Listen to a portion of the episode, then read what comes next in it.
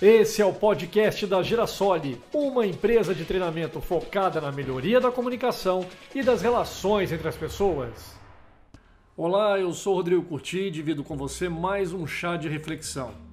Hoje eu trago uma reflexão baseada nos frutos que uma árvore pode dar e como isso reflete no que plantamos em nossas relações. Então eu te faço a seguinte pergunta: onde você plantaria a sua árvore? Vamos refletir?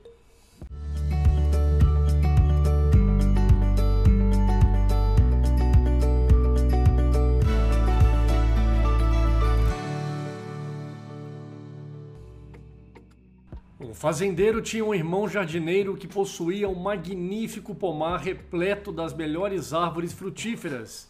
Sua habilidade e suas maravilhosas árvores eram famosas em toda parte. Um dia o fazendeiro foi à cidade visitar o irmão e ficou espantado com as fileiras de árvores que cresciam altivas e perfeitas como velas de cera. Olhe, meu irmão, disse o jardineiro, vou lhe dar uma macieira, a melhor do meu pomar. Você, seus filhos e até seus netos irão aproveitar seus frutos. O jardineiro chamou seus auxiliares e ordenou que retirassem a árvore e a levassem para a fazenda do irmão.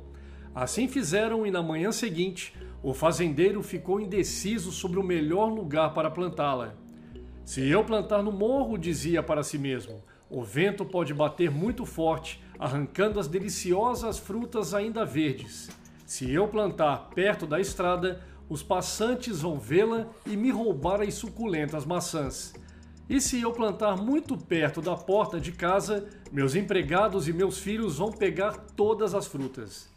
Depois de muito pensar, resolveu plantar a árvore espremida atrás do estábulo, dizendo consigo mesmo: Nenhum ladrão sorrateiro vai pensar em olhar lá atrás. Mas que pena!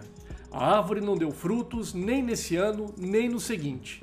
O fazendeiro mandou chamar o irmão jardineiro e repreendeu furiosamente, dizendo: Você me enganou, deu-me uma árvore estéril em vez de frutífera. Afinal, ora bolas, já é o terceiro ano e só brotam mesmo as folhas.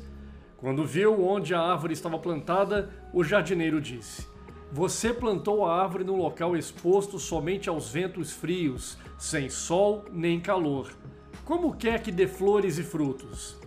Você plantou essa árvore cheio de ganância e desconfiança. Por que você acha que ela vai retribuir com uma rica e generosa colheita?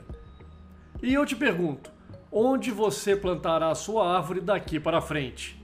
Um abraço e até o próximo chá de reflexão.